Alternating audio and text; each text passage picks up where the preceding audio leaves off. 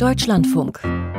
Forschung aktuell. Heute Mittag haben die niederländischen Behörden gemeldet, dass sie die Corona-Variante Omikron schon in einer Testprobe nachweisen konnten, die auf den 19.11. datiert war, also fünf Tage vor der Entdeckung dieser Virusvariante in Südafrika. All diese Erkenntnisse wurden bei der Gensequenzierung der Proben gewonnen, also bei der Ermittlung der genauen Abfolge der Erbgutbausteine. Welche Rückschlüsse von den Genen auf die Herkunft und die Eigenschaften des Virus möglich sind, darüber habe ich kurz vor der Sendung mit Professor Richard Neher gesprochen. Er erforscht die Evolution von Viren und Bakterien am Biozentrum der Universität Basel. Von ihm wollte ich erst mal wissen, ob in Deutschland immer noch viel weniger Covid-19-Proben sequentiert werden als damals in Dänemark oder Großbritannien. Ähm, ja, mittlerweile wird in Deutschland sehr viel sequenziert. Ich meine, welchen Bruchteil der Fälle das, ähm, das ausmacht, hängt natürlich auch stark von der Gesamtzahl der der Fälle ab, aber das war jetzt äh, über 2021 durchweg in der Größenordnung von 5 Prozent. Reichen denn diese Sequenzierungen aus, um einen guten Überblick über das Infektionsgeschehen zu bekommen, beziehungsweise um belastbare Aussagen zu treffen? Ja, ich denke, die Zahl der Sequenzierungen, die bewegt sich im Moment so bei circa 5000 pro Woche die reicht auf alle Fälle aus, um einen Überblick darüber zu bekommen, welche Varianten zirkulieren. Ich meine, je mehr man sequenziert, desto früher tut man natürlich eine neue, seltene Variante entdecken. In Leipzig ist die Omikron-Variante des Coronavirus bei einem Mann nachgewiesen worden, der weder im Ausland war, noch soll er Kontakt gehabt haben zu einem Rückkehrer aus dem Ausland. Wie finden Sie anhand von Sequenzierungen raus, woher das Virus tatsächlich kommt? Ich meine, das Virus mutiert größenordnungsmäßig alle zwei Wochen und das heißt, man kann dann, wenn man die Genomsequenz hat, die vergleichen mit anderen ähm, Sequenzen in der Datenbank und schauen, welches die am nächsten verwandten Sequenzen sind und daraus Rückschlüsse ziehen, wo dieser Fall herkommt, mit welchen anderen Fällen dieser Fall möglicherweise in Verbindung steht. Und mit welchen anderen Fällen steht Omikron möglicherweise in Verbindung? Omikron als Ganzes, und das ist interessant, ist mit keiner der aktuell zirkulierenden Varianten verwandt. Also die Variante Omikron hat einen gemeinsamen Vorfahren mit den aktuell zirkulierenden Varianten wie Delta, Alpha und so weiter. Aber dieser Vorfahr geht zurück ins erste Halbjahr 2020. Dazwischen sehen wir keine näheren Verwandten in der Datenbank zu Omikron. Das heißt, es fehlt an Daten. Das ist nicht klar. Wir wissen nicht, wo sich diese Linie, diese, die zu Omikron führt, in diesen 16 Monaten versteckt hat. Ob die in einem chronisch infizierten Patienten war, ob die in irgendwelchen Ländern zirkulierte, wo es keinerlei Überwachung gab, ob die eventuell vielleicht ins Tierreich und wieder zurück auf den Menschen übergesprungen sind. Wir wissen tatsächlich einfach nicht, wo diese Variante sich in den vergangenen 16 Monaten aufgehalten hat. Das heißt, nur weil diese Variante des Coronavirus in Südafrika das erste Mal benannt wurde, kann man überhaupt nicht davon ausgehen, dass sie aus dieser Gegend wirklich kommt. Nein, wir wissen tatsächlich nicht, woher genau diese Variante kommt. Südafrika hat mit einem ausgezeichneten Überwachungs- und Sequenzierungssystem diese Variante früh entdeckt. Aber ob sie in Südafrika oder in anderen Ländern entstanden ist, können wir nicht sagen. Wie kann anhand der Sequenzierung erkannt werden, also am Genom, dass eine Virusvariante ihre Eigenschaften so verändert, dass sie gefährlicher wird, also zum Beispiel leichter übertragbar? Kann man das erkennen? Auf die Übertragbarkeit oder die Schwere der Infektion Rückschlüsse zu ziehen vom Genom allein ist sehr schwierig.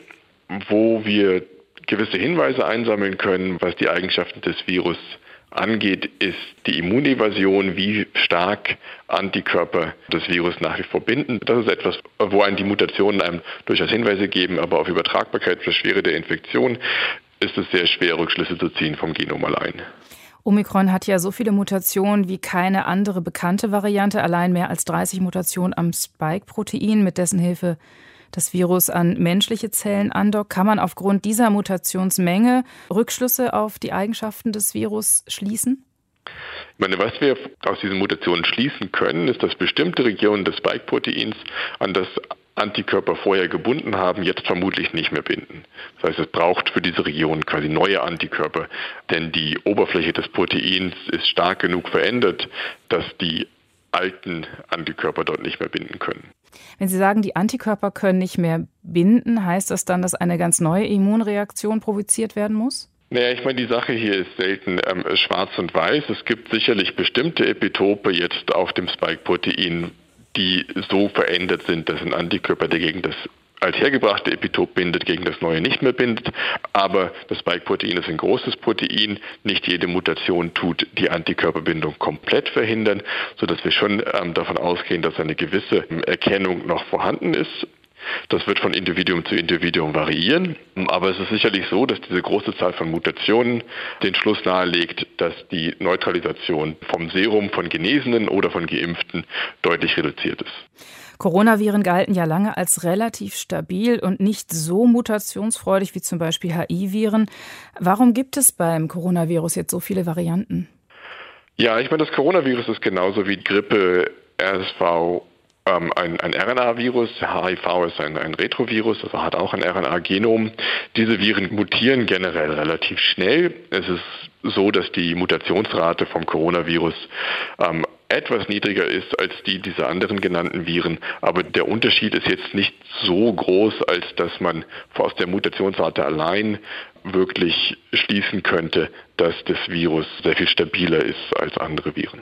Sie können aber auch nicht erkennen, dass dieses Virus einem besonderen Selektionsdruck ausgesetzt war?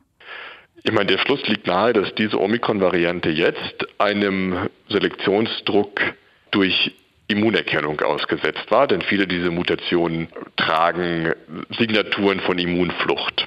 Das heißt also ein Entkommen von Menschen, die schon geimpft sind. Geimpft oder genesen. Oder auch ähm, eine chronische Infektion in einem Individuum, dessen Immunsystem nicht stark genug war, um die Virusinfektion wirklich zu beenden. Das heißt also, es mutierte sehr lange in diesem Individuum vor sich hin, bis es dann auf andere übergriff.